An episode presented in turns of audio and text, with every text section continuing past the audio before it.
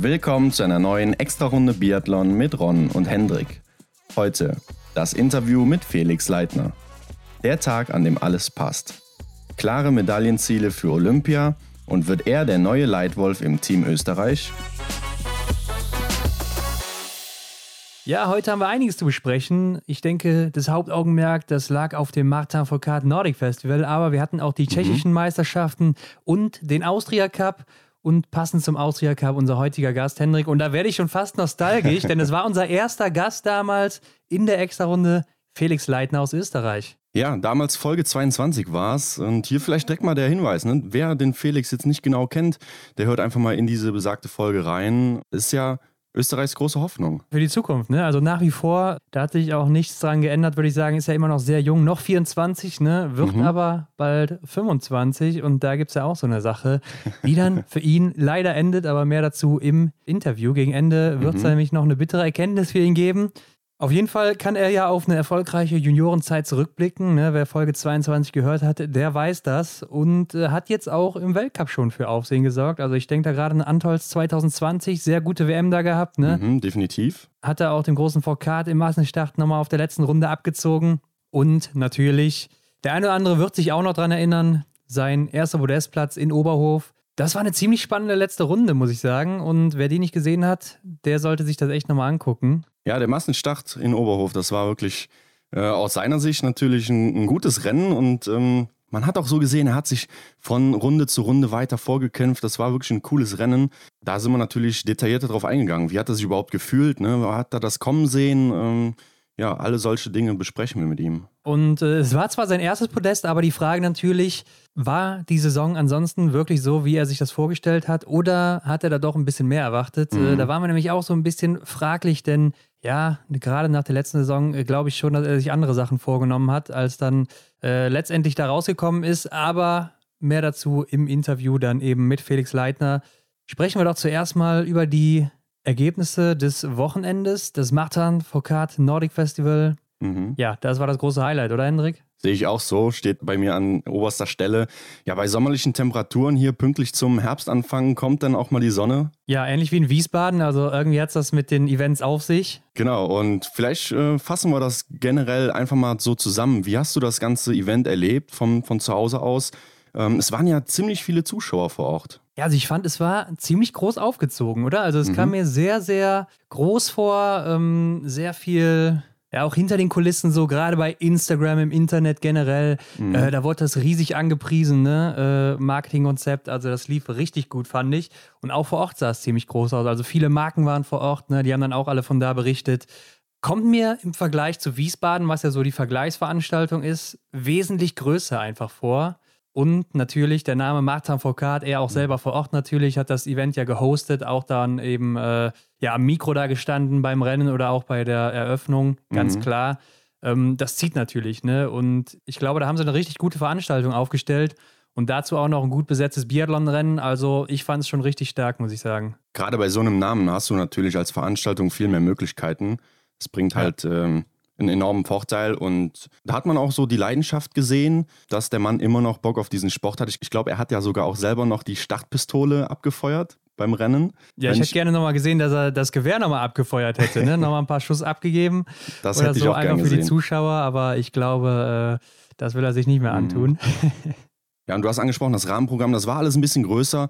Da hat sogar eine Band am Vorabend gespielt. Ich weiß gar nicht, ob es eine Band war oder irgendwie so ein berühmter französischer Sänger. Ja könnte man wahrscheinlich vergleichen mit, boah, ich will jetzt nichts Falsches sagen, aber irgendeinem Schlagerstar. Ja. Äh, nachher beleidigt man den noch damit.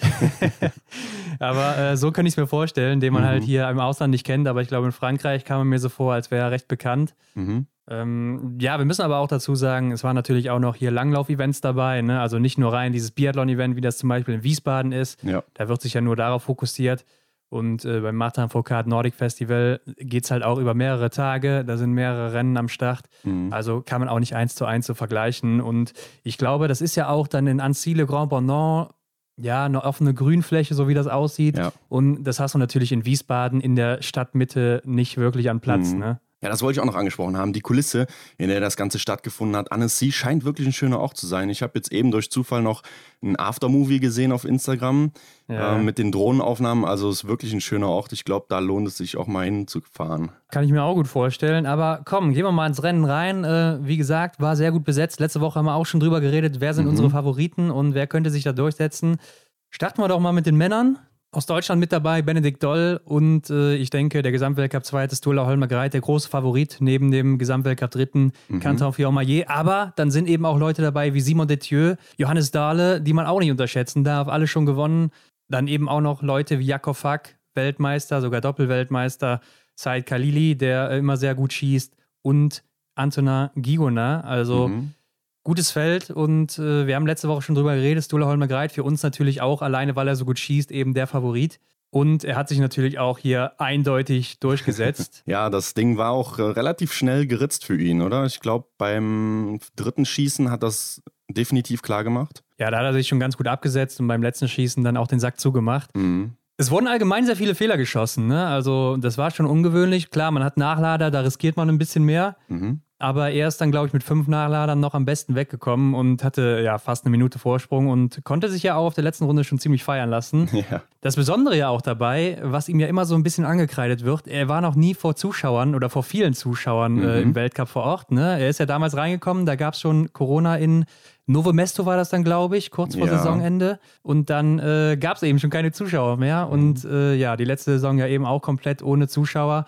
Und jetzt dann eben das erste Event für ihn vor großem Publikum. Mhm. Und äh, ich fand, man konnte richtig sehen, er hat es genossen. Ja. Äh, dir ist wahrscheinlich auch nicht entgangen, dass er die, ich nenne es mal die Martin Foucault Siegesfaust hochgerissen hat nach dem vierten ja. Schießen. ja, ja sind, sind sich auch beide ziemlich ähnlich, ne? Also mhm. man sieht es ja schon so beim, beim Schieß-Style, so finde ich, ne? Wie er die Waffe in die Hand nimmt, wie er schießt, so, das, das hat schon, sieht schon ziemlich ähnlich aus wie Martin Foucault und äh, schießt ja auch deshalb vielleicht deshalb auch so gut, ne? Weiß ja. ich nicht. Aber äh, da hat er sich anscheinend ganz gut was abgeguckt über die Jahre in der Jugend. Ja, er hatte definitiv Spaß. Konnte man gut beobachten. Und hat ja dann auch schon die letzte Runde zum Feiern genutzt. Ich weiß nicht, ob du das gesehen hast. ja, hat da sämtliche Leute abgeklatscht. Verdienter Sieger, kann man nicht anders sagen. Wer auch ganz gut im Rennen war, ziemlich lange, Benedikt Doll, mhm. bis es dann zum Stehenschießen kam. Ja, er geht am Ende hier mit äh, zwei ähm, Strafrunden, würde man jetzt sagen. Die gab es ja aber nicht, sondern es gab diese berühmte Penalty-Box, die man, die man auch aus Wiesbaden kennt. Die gab es hier eben auch und ja, da musste er zweimal rein, insgesamt neun Nachlader dann, wurde am Ende dann Dritter, hat sich aber noch recht gut äh, durchgesetzt gegen Quentin Fiormaillet. Ja, nicht nur gegen ihn. Ne? Also er hatte erstmal 16 Sekunden Rückstand auf Jakob Fack, der als Dritter raus ist nach dem vierten Schießen und dann mhm. auch noch direkt im Nacken äh, Simon Detieu. Also äh, da habe ich mich gewundert, als er als Dritter reinkam und auch noch ziemlich locker. Also hatte ja. schon einen ganz guten Vorsprung rausgelaufen. Hatte aber liegend nur einen Nachlader gehabt. Ne? Mhm. Also hat dann zwei seiner Strafrunden oder Strafsekunden, wie das hier besser genannt wird, im Stehendanschlag fabriziert und dann eben auch da acht Nachlader. Da sieht man so, die alte Baustelle ist immer noch da beim Benny. Ja, aber die letzte Runde, die stimmt mich eigentlich zuversichtlich, denn ja, hier muss man auch sagen, der Benny, der scheint gut drauf zu sein. Ja, also läuferig, das sah schon richtig gut aus. Und mhm. äh, man hat es ihm auch angemerkt, so von der Körpersprache her, der wollte hier, ne? Der wollte ja. das Rennen gewinnen oder zumindest vorne dabei sein. Äh, der konnte gar nicht lange stehen bleiben in der Penalty Box. Das war schon, äh, mhm. Ja, Benedikt, wie man ihn kennt, eigentlich so aus dem Weltcup oder auch aus anderen Rennen. Aber wir wissen natürlich auch, im Weltcup hast du dann keine Nachlader. Also wenn du dann so viel daneben schießt, dann äh, musst du auch erstmal die Strafrunden wieder rauslaufen und dann bringt dir auch ein gutes Laufen nichts mehr. Aber physisch sieht er auf jeden Fall ganz gut aus. Genau, und die Strafrunde, die du dann läufst, die ist da eben dann länger als nur 10 Sekunden und ja. äh, fordert dich natürlich dann auch, was deine Kapazitäten angeht. Wer mich so enttäuscht hat, ist Johannes Dahle. Er ist äh, relativ gut vom Schießstand weggekommen, aber er hat sich da enorm viel Zeit gelassen. Ich weiß nicht, woran es liegt, ob er vielleicht was ausprobieren wollte. Ja, aber wird hier im Endeffekt dann, ja, letzter, muss man sagen, denn es waren ja nur acht Leute am Start. Ja, aber auch weit abgeschlagen, ne? Über zwei Minuten Rückstand. Klar, wird die letzte Runde jetzt auch nicht mehr Vollgas gegeben haben, mhm. aber der Sieger Stula Holmengreit natürlich auch nicht auf seiner Feierrunde da. Ja, ja. Von daher schwierig zu beurteilen, aber ähm, ich habe mich gewundert, als ich die Nachlader gesehen habe. Der mhm. war ja, glaube ich, keinmal in dieser Strafbox und genau. wird dann letzter als ja schon der stärkste Läufer da im Feld. Mhm. Mit, ja, doch, doch, kann man schon sagen. Auch ein bisschen schneller als Canton Fiormaillet eigentlich. Aber da ist uns auch schon öfter aufgefallen, ne, dass er im Sommer ja. nicht so gut performt bisher. wird aber auch im Weltcup, da bin ich mir ziemlich sicher, wieder ganz anders aussehen dann. Mhm, ja, gehe ich auch von aus. Also er wird wahrscheinlich zu großer Wahrscheinlichkeit wieder ähm, für seine schnellen Runden bekannt sein oder bekannt bleiben. Ja. Ron, auf eine Person möchte ich hier nochmal kurz eingehen. Der zweite ich weiß hier. auch auf wen. Der zweite, das zweite Sommerevent, wieder Zweiter, seit Karimula Kaleli. Wie in Wiesbaden holt er sich den zweiten Platz. Hast du das Gefühl, dass sich da was tut? Wie schätzt du ihn dann im Winter ein? Ja, wie schon mehrfach gesagt, er ist einfach ein sehr guter Schütze. Mhm. Hat er hier auch wieder bewiesen, klar, alle haben viele Fehler geschossen, aber er ist, glaube ich, der mit den drittmeisten Fehlern, also ganz gut geschossen hier auch wieder und dadurch wird er dann eben auch Zweiter. Er ist aber auch schon ja im Winter immer wieder aufgefallen durch seine gute Schießleistung. Deshalb war er im Einzel auch ziemlich weit vorne bei der WM oder auch äh, bei der Junioren-WM war er da noch dabei. Mhm. Ah, ich bin mir gar nicht mehr ganz sicher. Oder war das IBU Cup, was ich gerade im Kopf habe? Da war er nämlich auch vorne mit dabei aufgrund seines Schießens, aber äh, ihm fehlt es einfach am Läuferischen noch. Ne? Also das ist die große Frage. Kann er da jetzt äh, bis zum nächsten Winter einiges rausholen? Wenn dem so ist, klar, dann ist er auch vorne mit Sicherheit öfter mal dabei. Aber wenn er da nichts äh, aufgebaut hat, so, dann wird er auch ja vielleicht in einem Einzel mal in die Top 6 kommen, in Ja. die Top 10. Aber ich glaube, viel mehr ist ansonsten auch nicht drin. Er ist aber auch noch sehr jung, also von daher sehe ich da noch nicht alles verloren, was das Läuferische angeht und Mhm. kann mir schon vorstellen, dass er dann mit den Jahren auch kommen wird. Ob das jetzt schon im Winter sein wird, schwierig zu beurteilen, weiß ich nicht. Sehe ich auch so. Klar, die läuferische Komponente, die muss natürlich auch zum Schießen passen. Das Schießen, das sitzt bei ihm schon. Und wenn er dann da jetzt drauf aufbauen kann, ja, dann stehen ihm ziemlich gute Platzierungen, glaube ich, in Zukunft vor der Tür. Denke auch, sollte man auf jeden Fall im Auge behalten. Und dann springen wir doch mal rüber zu den Damen, denn hier haben wir einen französischen Heimsieg. Anaïs Chevalier. Und ich muss sagen, ich war sehr beeindruckt bei ihren Stehendeinlagen. Mhm. Gerade die letzte, die hat das richtig in sich. Äh, da hat sie den Sieg auch schon weggegrinst, als sie weglief vom Schießstand. Ja, genau. Also aufs vierte Schießen wollte ich auch eingehen. Das ist, war wirklich schön anzusehen. Und wie das französische Publikum auch im Hintergrund dann auch richtig die Schüsse gefeiert hat. Ja, so kennt man eigentlich Biathlon, oder? Also das war schon echt wieder cool anzusehen. Ähm, Platz 2 und 3, Tyrell Eckhoff und Franzi Preuß. Da habe ich ja noch gehofft, auf der letzten Runde, da gibt es ein Duell. Mhm. Aber man muss sagen, da ist es nicht zugekommen. Tyrell Eckhoff hat direkt den Turbo gezündet, war dann weg. Und ja, dann sind die beiden auch getrennt dann auf Platz 2 und 3 ins Ziel eingetrudelt. Immerhin ein Doppelpodest für Deutschland bei den Männern und bei den Frauen dann eben. Ja. ja, Franzi haben wir auch ganz vorne gesehen, letzte Ja. Woche noch. Ähm, hat mich jetzt gar nicht so sehr verwundert. Ja, einfach das gute Schießen auch hier wieder, ne? Also Mhm. auch wieder relativ zügig, so wie man es von ihr gewöhnt ist. Und ähm, sie ist ja auch, glaube ich, auch eine, die sich auf Rollerski immer recht schwer tut.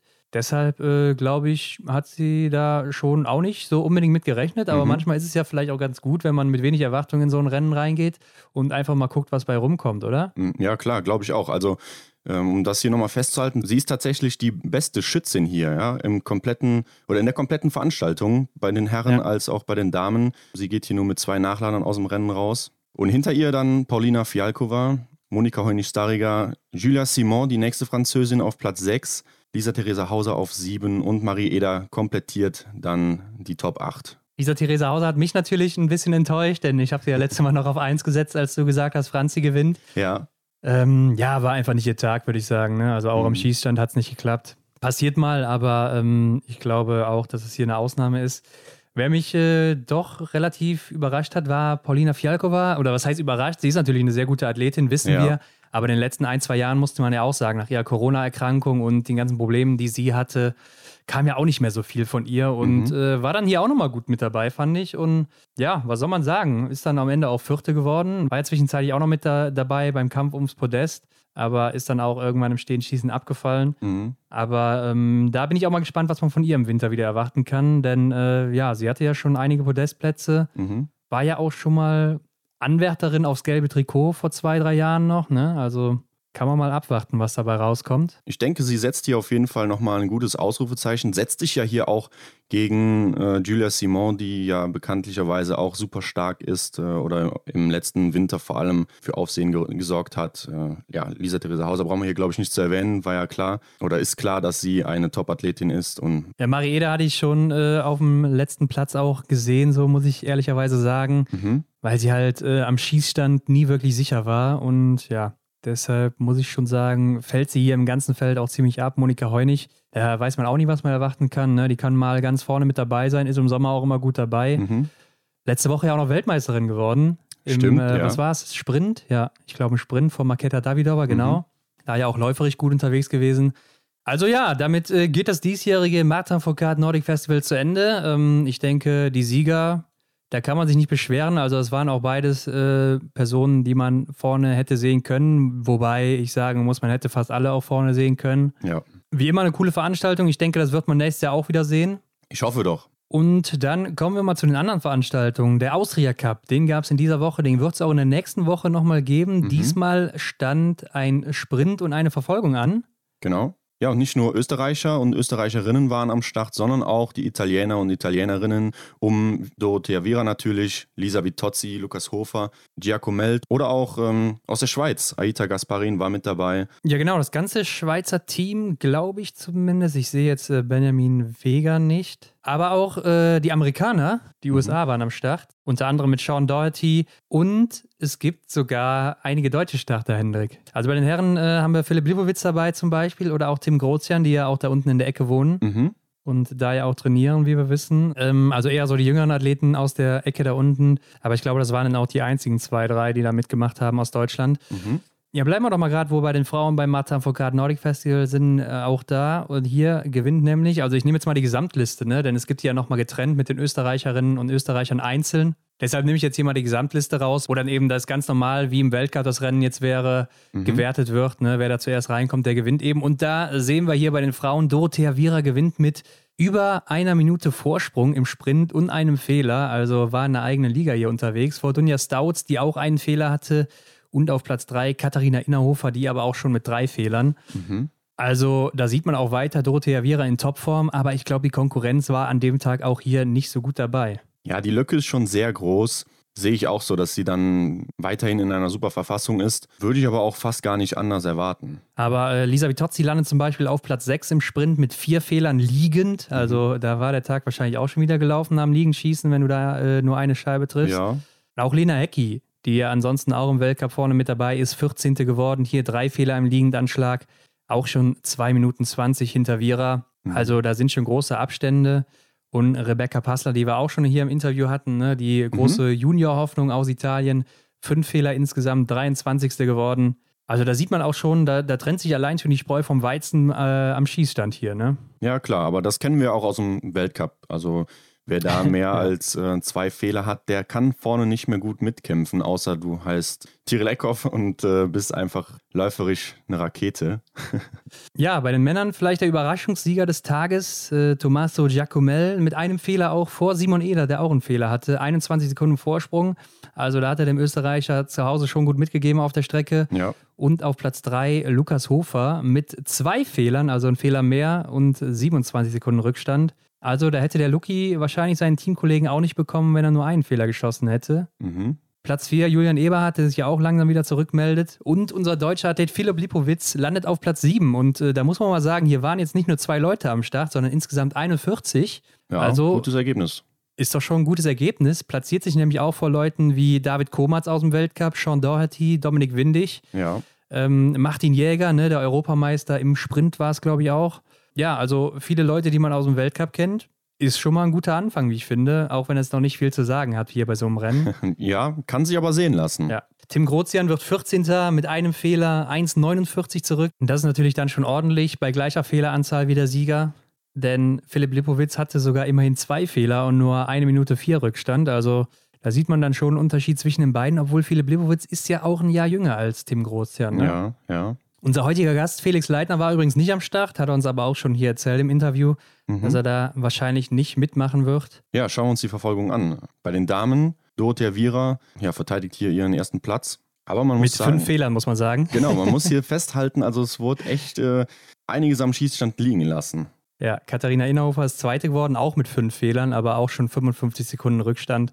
Also da denke ich auch, dass Dorothea Viera auf der letzten Runde wahrscheinlich schon rausgenommen hat. Bestimmt.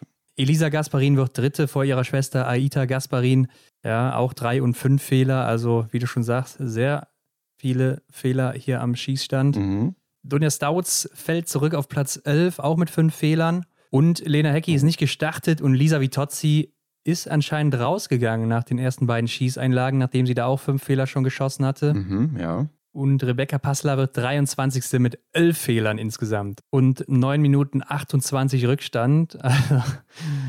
da wundert es mich, dass sie nicht überrundet wurde. Ich meine, 11 Fehler sind natürlich auch schon eine Hausnummer, aber äh, sie ist ja noch sehr, sehr jung und hat da Potenzial haben wir ja festgestellt, äh, haben wir ja mit ihr besprochen. Klar, darf man auch nicht überbewerten, diese ganzen Sommerergebnisse. Ne? Sie ist gerade mal 20 Jahre alt geworden im August jetzt und allgemein sagt so ein Ergebnis im Sommer nicht viel aus. Also warten wir mal den Winter ab. Mhm. Bei den Männern gewinnt hier der Meisterschütze Simon Eder mit nur zwei Fehlern vor Tommaso Giacomel, der von der 1 natürlich gestartet ist nach dem Sprint, der aber auch fünf Fehler hatte ja, hier. Also wenn der Meisterschütze Simon Eder schon zwei Fehler geschossen hat, dann muss man doch schon fast von schlimmen Bedingungen ausgehen, oder? Ja, passiert ihm natürlich auch hin und wieder mal, aber man sieht es auch hier, ne? auch relativ viele Fehler bei allen ja. durchs ganze Feld. Thomas Bomolini kommt mit zwei Fehlern durch, wird dann am Ende Dritter. Dominik Windig arbeitet sich weit nach vorne von 15 auf 4 mit zwei Fehlern. Mhm. Also macht er auch ein ganz gutes Rennen. Julian Eberhardt anscheinend läuferig immer noch gut dabei. Mit sechs Fehlern wird er Fünfter hier. Ja, unser deutscher Teilnehmer Philipp Lipowitz äh, kommt auf Platz 9 rein mit vier Fehlern, hat im Stehenanschlag drei stehen gelassen, leider. Ja. Und Tim Grozian wird 21. mit sieben Fehlern. Also da äh, sieht man auch, wo noch dran gearbeitet werden muss. Äh, Lukas Hofer, der große Favorit, ist nicht hier gestartet, hat anscheinend nur den Sprint mitgenommen und ist dann nach Hause gedampft. Ja. Hoffen wir mal nicht, dass er krank geworden ist oder sowas, sondern äh, das schon so geplant war. Aber ist doch schon ungewöhnlich, finde ich. Äh, ja, ich meine, er hatte natürlich jetzt auch einige Tests mit Wiesbaden, aber wenn ich mir Dorothea Viera angucke, die das Rennen dann trotzdem noch mitnimmt, weil ja. äh, da hatte ich gedacht, als ich gesehen habe, Lukas Hofer startet nicht. Vielleicht würde Dorothea Viera dann auch nicht starten. Die mhm. beiden fahren wieder zusammen nach Hause. Ähm, aber ja, deshalb mal gucken, warten wir mal ab. In Tschechien gab es aber auch noch Meisterschaften, Hendrik. Und äh, ich glaube, im Sprint, die große Favoritin bei den Damen ist da immer Marketa Davidova, ganz klar. Und bei den Herren, ich glaube, da hat Michael Kratschmer auch nicht so viel Konkurrenz. Ja, ja. Und beide gewinnen auch hier. Den Titel in Tschechien, äh, bei den Damen muss man ja schon sagen, da sind ein paar gute dabei. Ne? Also Lucy Schavatova darf man nicht unterschätzen. Sehr, sehr schnelle Läuferin, hat immer Probleme am Schießstand. Jessica Jislova kennt man natürlich auch aus dem Weltcup. Oder auch Eva Puskaschikova, ne? die haben wir auch schon alle vorne im Weltcup gesehen. Also so ein Selbstläufer ist das hier nicht bei den Damen. Nee, definitiv stärker besetzt als bei den Herren, würde ich so festhalten. Ähm, Marketa Davidova ist aber dann wohl nicht mehr im Supersprint gestartet am nächsten Tag, weil sie wohl irgendwie verschnupft war oder sowas, da mhm. nichts riskieren wollte, kann man natürlich verstehen. Ja, da geht man auf Nummer sicher. Ist natürlich auch wieder so ein Event wie die deutschen Meisterschaften. Das ist für sie natürlich absolut egal, die absolut auch gesetzt ist im Weltcup. Was soll sich da groß jetzt hier im Rennen verausgaben, wo es ja. nichts für gibt am Ende? Aber auch hier gewinnt mal wieder Michael Kratschmer, der ja auch schon bei der WM letzte Woche in Topform war mhm. und holt sich dann auch eben seinen zweiten Titel hier. Ja, und Deutsche Meisterschaft, du hast es gerade erwähnt, ist ein gutes Stichwort, denn nächste Woche ist es ja soweit. Die Deutsche Meisterschaft steht auf dem Plan. Nee, Hendrik, diese Woche, ne? Denn die Folge kommt ja am Montag raus. Also wir sind schon in der Deutschen Meisterschaftswoche. Ja, richtig, genau. So ist es, aber wir werden natürlich dann darüber sprechen in der nächsten Woche. ja, genau. Hier haben die deutschen Athletinnen und Athleten mal die Chance, so wieder Rennluft zu schnuppern. Für die, die es halt nicht getan haben, jetzt beim Martin Foucault Nordic Festival oder woanders halt. Ja, wir wissen ja jetzt mittlerweile, es ist kein Kriterium für die Quali des Weltcups dann. Da gibt es nochmal extra Rennen dann eben kurz davor, ja. die dann entscheidend sein sollen. Trotzdem wird der eine oder andere sich da zeigen wollen, der natürlich in den Weltcup oder den IBU Cup will. Kann ich mir vorstellen. Ja, und muss.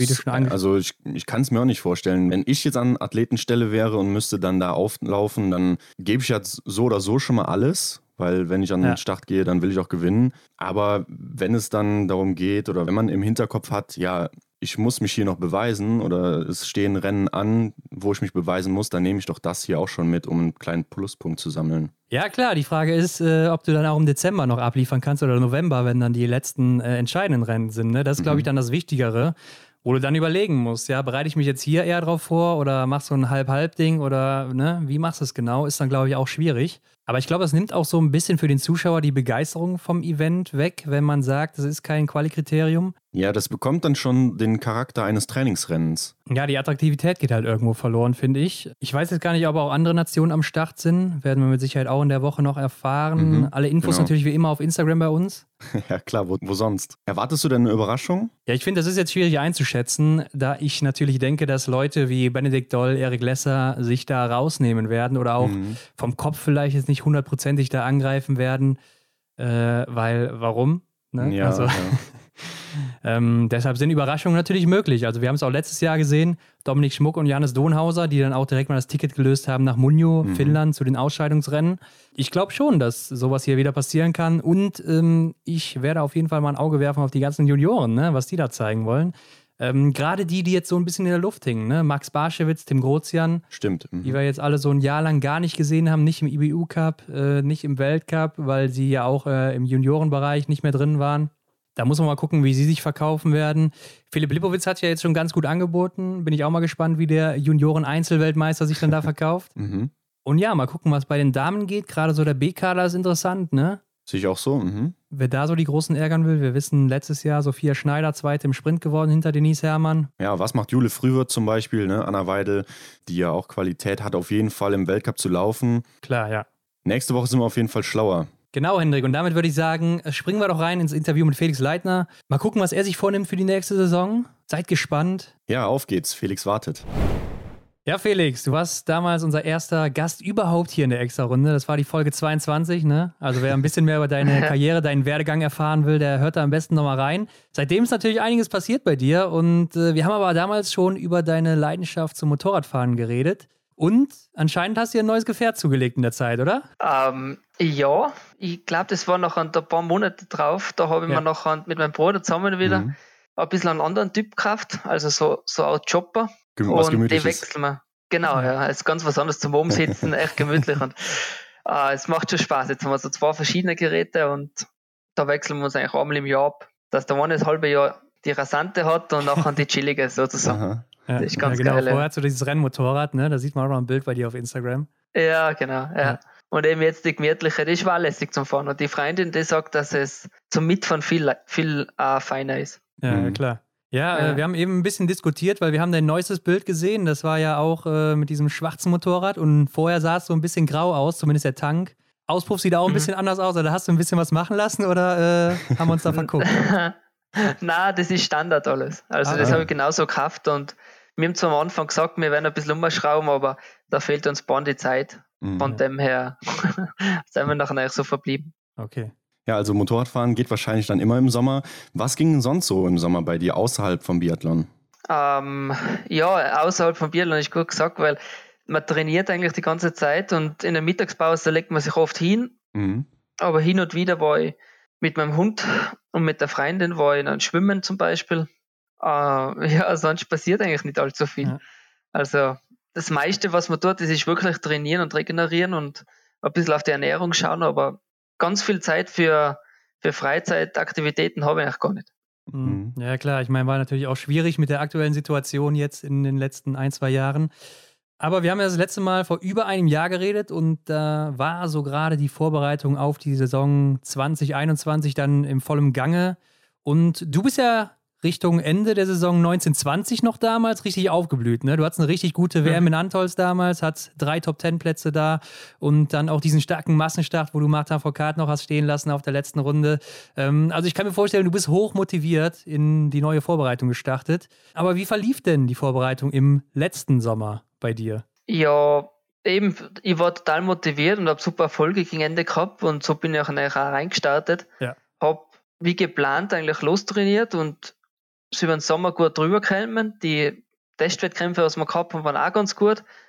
Und, und jetzt hat einfach passt eigentlich. Nach, mhm. Dann waren wir mal an Höhenkurs, so zwei Wochen in Martell. Und da war ich nachher noch ein bisschen miert danach und, und da habe ich nachher noch mal Pause machen müssen, aber das war jetzt nicht so dramatisch.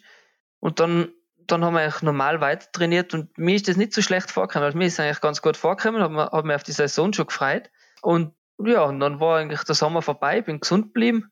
Aber es war halt bei weitem nicht das, was ich mir erwartet oder erhofft habe, sagen wir mhm. so. Erinnerst du dich dann noch dran, was besonders gut lief und ähm, was vielleicht auch ja im Gegenzug dann ja nicht so lief, wie es deinen Erwartungen entsprach? Ja, das Gefühl im Training war eigentlich das ganze Jahr durch richtig gut. Also ich habe mich eigentlich immer relativ stark gefühlt und habe mit den anderen super mithalten können. Aber was wir halt zu dem Zeitpunkt nicht gewusst haben, das war, dass wir eigentlich alle so weit weg sind ja, und das hat uns nachher eigentlich schon überrascht, weil mhm. hin und wieder waren wir nachher wieder gut dabei, hin und läuferisch gesehen. Mhm. Hin und wieder waren wir einfach wieder viel zu weit weg und das war die ganze Saison nachher so auf und ab von der ganzen Mannschaft oder von der ganzen Herrenmannschaft. Und ja, das, so hat man sich das eigentlich nicht vorgestellt gehabt und das hat uns schon überrascht. Mhm. Und wie sahen so deine Erwartungen dann aus, direkt nach 2019-20, wo es so gut lief? Ja, ich wollte ganz eigentlich in, in nächsten Schritt machen, wie man so schön sagt. Also ich wollte einfach auf meine Leistungen aufbauen und zum Beispiel ja wieder fünf bis zehn Plätze in der Gesamtwertung gut machen mhm. und einfach auf die Weltspitze ein bisschen aufschließen. Und das ist halt, ja, das ist mir überhaupt nicht aufgegangen. Also du bist auch noch mit den Erwartungen dann in die Saison reingegangen, weil du davon ausgegangen bist, ja, es läuft doch top hier alles. Na genau, die Tests, die haben sich verbessert. Also ja. die Testwettkämpfe waren gut, das Gefühl im Training war auch immer gut. Mhm. Schießtechnisch haben wir auch verbessert. Genau, ja. Ähm, und, und dann kommen wir eben nach Kontiolahti und da haben wir mal die erste richtige drüber gekriegt. da denkt er sich, ja gut, erstes Wochenende passt, nächstes Wochenende war es aber ähnlich. Mhm. Und es hat sich eigentlich durchgezogen und dann in Oberhof, da habe ich nachher habe ich mal, ja, eine super Leistung gebracht, aber dann ist eigentlich wieder bergab gegangen und das war, die ganze Saison war so, waren sehr viele Enttäuschungen und auch ein super Rennen. Ja. So, so würde ich das nachher eigentlich beschreiben. Hast du eine Idee, woran das äh, liegen könnte, dass ihr nicht so in Schwung wart zu Saisonbeginn, läuferig? Mm, ja, schwer zum sagen, weil wir waren die ganze Saison eigentlich immer gleich. Also wir waren jetzt am Anfang mhm. nicht deutlich schlechter wie nachher gegen Ende. Aber eher schwer zu sagen. Also wir haben nachher schon viel überlegt und viel geredet mit den Trainern, was das liegen kann und haben nachher da ein bisschen auf die Ski geschaut, aber da hat nachher auch alles passt eigentlich. Also wir haben mal ein Wochenende gehabt, da waren wir perfekt mit den Ski, dann haben wir mal ein Wochenende gehabt, da waren wir dabei und mal ein Wochenende waren ja. wir nicht so gut, aber das ist glaube ich ganz normal. Und im Grunde haben wir nachher angefangen halt bei uns zu suchen, wo die Probleme sind und haben das ein bisschen analysiert und dann haben wir schon gesehen, ja, vielleicht haben wir da so mit die Schwerpunkte, was wir uns gesetzt haben, vielleicht liegt da, da ein bisschen der Fehler drin und das haben wir dann probiert, für jeden individuell auszufinden und dann daran zu arbeiten oder weiterzukommen. Hm, ja, klar. Ja, gehen wir doch mal rein in die Saison, denn äh, Du hast ja schon ganz gut beschrieben, es war so ein Auf und Ab, ne, im Dezember gerade.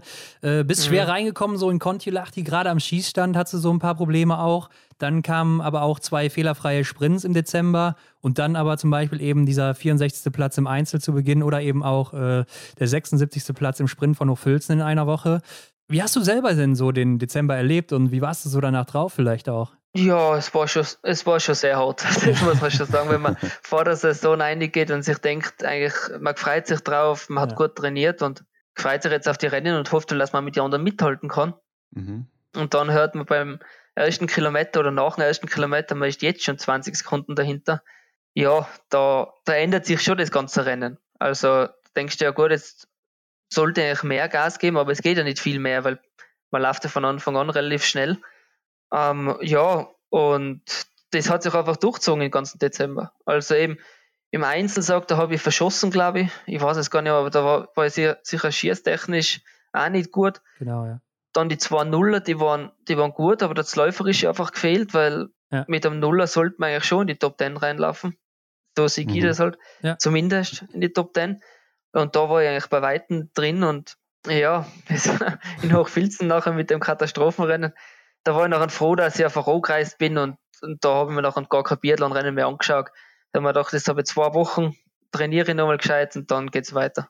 Mhm. Also ich habe mal ganz abgeschalten, habe gar nicht mehr eingeschalten, das hat mir mal alles nicht mehr interessiert und, mhm. und habe einfach an mir trainiert und an mir gearbeitet und dann habe ich gehofft, dass es im neuen Jahr besser wird. Aber was denkt man denn dann da auch, ähm, gerade im Dezember, geht das dann da auch schon so drum, ja Leute, vielleicht haben wir den ganzen Sommer in den Sand gesetzt, sage ich jetzt mal, oder was ist dann da so im Team los? Na, ich sage im Dezember, das war ein bisschen früh. Und nach den ersten paar Rennen gleich in, den Kopf in den Sand stecken. Ja. Also man hat sich da nachher schon mal überlegt, was war gut, was war schlecht, aber man hat es noch nicht den ganzen Sommer in Frage gestellt eigentlich, weil mhm. man hat ja gut trainiert und man hat die Fortschritte auch gesehen in die Tests und so. Und ja, und nach vier Stationen will man auch noch nicht sagen, jetzt haue ich alles weg, weil die nächsten sechs Stationen können alle schlecht sein. Von dem her, man arbeitet bis zum Höhepunkt hin schaut, dass man da in die beste Form kommt.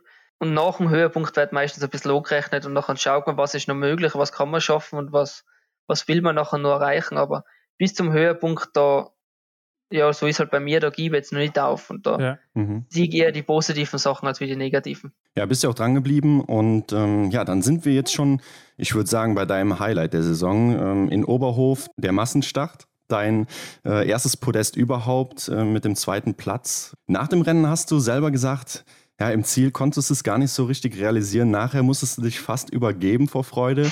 ähm, aber erzähl doch mal, wie war der Tag für dich? Ja, der Tag, der Tag am Farmrennen war eigentlich wie jeder andere. Ich bin frühstücken gegangen, ein bisschen aktivieren, bin im Wald joggen gewesen. Mhm. Dann bin ich wieder zurück, habe nochmal was gegessen und dann haben wir ins Bett gelegt und ein paar Videos geschaut auf YouTube, habe einfach die Zeit, habe geschaut, dass ich die Zeit umkriege bis zum Start oder bis wir losfahren. Und dann bin ich umgefahren. Ich habe mir nicht viel erwartet. Ich habe, weißt du, die, du hast ja so viele Enttäuschungen gehabt da bis dahin. Hast du gedacht, aber heute möchte ich mal gut schießen. Läuferisch komme ich dann nach der ersten, ersten Runde sicher mit. Und nachher muss man eh schauen, wie sich das Rennen mhm. eigentlich entwickelt. Oberhof taugt mir eigentlich schon relativ gut, da haben sie die Runde jetzt umgebaut, da ist relativ viel steil und lange Stiege. Aber natürlich, wenn man nicht gut drauf ist, dann sind die, die langen Stiege auch nicht leicht. Aber ja, ich mich eigentlich überraschen lassen. Mhm. Ich habe davor relativ gut geschossen und nachher war, glaube ich, die Mixstaffel und da haben wir alle so schlecht geschossen, also ich und der Simon, dass wir am Vortag nochmal so ein bisschen ein Straftraining gehabt haben. Die hatten noch Strafrunden beide und so, ne? Ja, ja, genau, ja. Ja, ja. Und deswegen haben wir nachher vor dem Massenstart so ein Straftraining gehabt, gell? Und ja, und das, das hat dann eigentlich anscheinend gewirkt, ja. Da haben wir viele Schuss gemacht, haben uns nochmal konzentriert, haben uns nochmal aufs Eingemachte konzentriert und, und nachher sind wir im Massenstart gelaufen und bis zum Schluss waren wir beide mit Null unterwegs mhm, und ja. Ja, und das war noch echt lässig. Ja, du hast ja auch weiter im Interview noch gesagt, dass du absolut nicht damit gerechnet hast. Und das hört man ja jetzt auch ah. dann wieder. Ähm, aber gehen wir mal ins Rennen rein, vom Start weg. Wie lief das für dich? Um, ähm, ja, vom Start weg, ich glaube, der erste Runde war ganz normal, da hat jetzt keiner wild attackiert und sind wir eigentlich alle ziemlich gleich zum Schierstand gekommen. Ich glaube, dass es schon windig war, aber beherrschbar. Also mhm. ich kann mich nicht mehr ganz erinnern, aber ich glaube, dass das schon relativ beherrschbar war, aber wenn man so lang zum Schierstand hinläuft, auf der langen Geraden, da ist halt immer windig und da war ich hinten drin, das habe ich, sagen wir, relativ genossen fast. Ähm, das, war, das Tempo war nicht so hoch, da komme ich zum Schierstand hin, ich habe relativ weit umgeschossen, ich glaube, starten um 27 oder irgendwas ja, genau, genau. Ja. Und das heißt, die Schießen ist schon nachher auf Stand 27, da war ich dann relativ schnell fertig oder schneller fertig wie die vorne auf Stand 1, 2, 3. Mhm. Aber das ist auch normal. Dann haben sich die Gruppen einfach so entwickelt, dass sie immer heißt, bin ich, glaube ich, aufgelaufen auf die erste Gruppe und dann bin ich immer in der ersten Gruppe drin gewesen und bis zum letzten Schießen habe ich nicht viel nachgedacht und habe mir gedacht, ja, jetzt bin ich noch gut dabei und auf einmal waren wir eigentlich mal fünf, sechs Leute. Dann habe ich gedacht, jetzt einmal schießen und dann, dann kommt ein lässiges Ergebnis zustande. Da kann schon mhm. mal, ich kann das ein Top 10 oder Top 6 werden. Also mehr haben wir nicht gedacht. Und dann bin ich zum Schießstand und ich habe mich echt sicher gefühlt und habe das gearbeitet und und nachher habe ich gesehen, jetzt bin ich auf drei. Jetzt laufe ich auf drei aus. Vor mir ist der, der Vega Benchi und der Simon. Und ich dachte, ja, ein Simon, den habe ich läuferisch normalerweise im Griff, also kann sogar noch einer kommen von hinten. und dann die letzte Runde bin ich einfach halt probiert, dass ich so schnell wie möglich auf die Gruppe auflaufe oder auf den Simon und auf den Benji und habe dann auch probiert, dass ich die gleich überhole. Aber ich habe mich nachher ein bisschen verhackelt mit meinem Ski. Ja. Haben wir gedacht, ja gut, jetzt tue ich echt kräftig spannen, weil hinten habe ich schon gemerkt, da kommt jetzt der Darie. Und ja, und nachher hat der uns, sind wir die Abfahrt runter, dann hat er uns überholt im Stieg und da dann haben wir überlegt, oder nicht überlegt, da hat es ja allein mal eins gegeben und da habe ich nachmessen und da habe ich alles gegeben. Und ich mir gedacht, die, die Lücken sollte jetzt nicht größer werden. Also mhm. die anderen, die, die Laien jetzt oder die, denen geht es ja ähnlich, die sind ja auch komplett am, am Limit und, und ja, und nachher habe ich alles gegeben und das hat sich dann immer so hin und her verschoben. Also einmal war ich weiter vor dem Benji, einmal weniger. Und bis zum letzten Stieg eigentlich war ja das nicht entschieden, außer dass der Darius so weit vorne war. Mhm. Aber um zwei, zwei und drei, das war ja nicht entschieden. Und bis zu dem Zeitpunkt haben wir gedacht, ja, also ich laufe jetzt bis ins Ziel Vollgas, weil nicht, dass ich nachher auf einmal Vierter wäre und das hergeben habe, nur weil ich mhm. mir mal umgeschaut habe oder irgendwas. Also ich habe eigentlich nur nach vorne geschaut, habe mir gedacht, ich gegen ein Bench jetzt, egal ob das zwei oder drei ist, aber ich möchte die Position halten. Mhm. Und dann im Ziel ja, da ist schon eine Riesenerleichterung einfach oder das ist schon, ja, ich war einfach erleichtert, dass ja. ich das jetzt geschafft habe und dass das nicht alles so schlecht ist und die Hoffnung war schon da, dass das nachher ab dem Zeitpunkt besser wird. Ja. Die ganze Saison. Und ja, enorme Glücksgefühle und genau für das, für das trainiere ich eigentlich oder für das trainiert man, dass man mal auf dem Podest steht und oh ja, also das hat, das war richtig, ja, lässig. Mhm. Richtig ja, klar. Cool. Ähm, mhm. Ich kann mir vorstellen, irgendwann in so einem Rennen kommt doch mit Sicherheit auch dieser Moment, wo du so merkst, boah, hey Leute, hier läuft richtig gut heute für mich. Ähm, Gab es den bei dir und wann war das? Ja, eben, es war vorm, vorm letzten Schießen was, wo wir nochmal die Henkelschleife raufgelaufen sein und nachher runtergefahren. Da haben wir gedacht, ja, das kann ein gutes Rennen werden. Also da mhm. habe ich das noch schon realisiert. Ich meine, es kann bei jedem Schießen kann sich was verändern, deswegen haben wir jetzt bei, bei den ersten zwei, drei Schießen nicht viel denkt. Haben wir gedacht, solange Null schießt, bin ich da dabei. Und das soll das Ziel sein, weil läuferisch kann ich da nicht viel aufholen. Darum muss ich es über Schießen machen. Und, und das ist mir zum Glück super aufgegangen. Und ja, und nach dem Schießen haben wir schon gedacht, jetzt ist die Chance da, jetzt kann ich endlich mal aufs Podest laufen und das sollte jetzt nutzen. Ja. Hab natürlich auch gehofft, dass nicht so viele von hinten kommen. Oder nicht so viele ja, ja, Null schießen. ähm, ich weiß gar nicht, ich habe es nicht mehr kontrolliert, aber warst du auch in dieser Gruppe dabei, wo diese Aktion mit Emilien Jacquelin war, der sich da noch hingelegt hatte und dann mit Eric Lesser ja? Ähm, ich weiß es auch nicht. Also sie war so auf meinen Vordermann fokussiert. Ich glaube schon.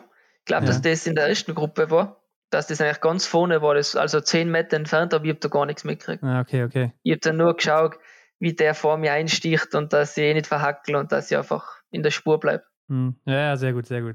Ja, die letzte Runde hast du schon ganz gut hier gerade wiedergegeben. Die war ja also wirklich spektakulär, muss man sagen. Also wer den nicht gesehen hat, ne, der sollte sich das echt nochmal angucken. ähm, ja.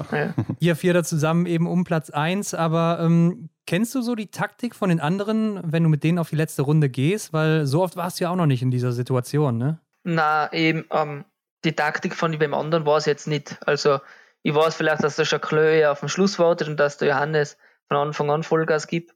Aber ich glaube, da muss jeder schauen, was er für ein Typ ist. Ich bin kein Sprinter, das weiß ich, und von dem her habe ich ja. gewusst, dass ich lieber früher am Stieg den Abstand zu den anderen kriege, als wie am Ende. Weil am Ende mhm. verliere ich das. Man ich nämlich beim Leben, glaube ich, wenn ich einen Zielsprint schon gewonnen habe, dann ist es schon relativ viel. Von dem her weiß ich, wie ich es anlegen muss und ja. kann mich da gar nicht zu sehr auf die anderen einlassen. Aber so richtig die Taktik, ich glaube auch nicht, dass der Dario Bös so ein super Sprinter ist. Weil der darf mhm. von Anfang an Vollgas geben, der wollte es alle aber früher wie später entscheiden. Ja. Und da ist jeder ein bisschen verschieden, aber eben, ich war noch nicht oft in der Situation, deswegen, deswegen weiß jetzt das auch nicht ganz genau, wie jetzt das zum Beispiel anderer macht. Mhm, nochmal, um nochmal bei Tai Wö zu bleiben, er kam ja dann zu euch aufgelaufen, hatte ja im letzten Schießen noch einen Fehler. Dann ist er an euch vorbeigezogen. Hast du denn dann da nicht gedacht, so, mh, mm, ja, ich, oder du bist ja sogar noch mit ihm mitgegangen, ne, an Benjamin Weger vorbei?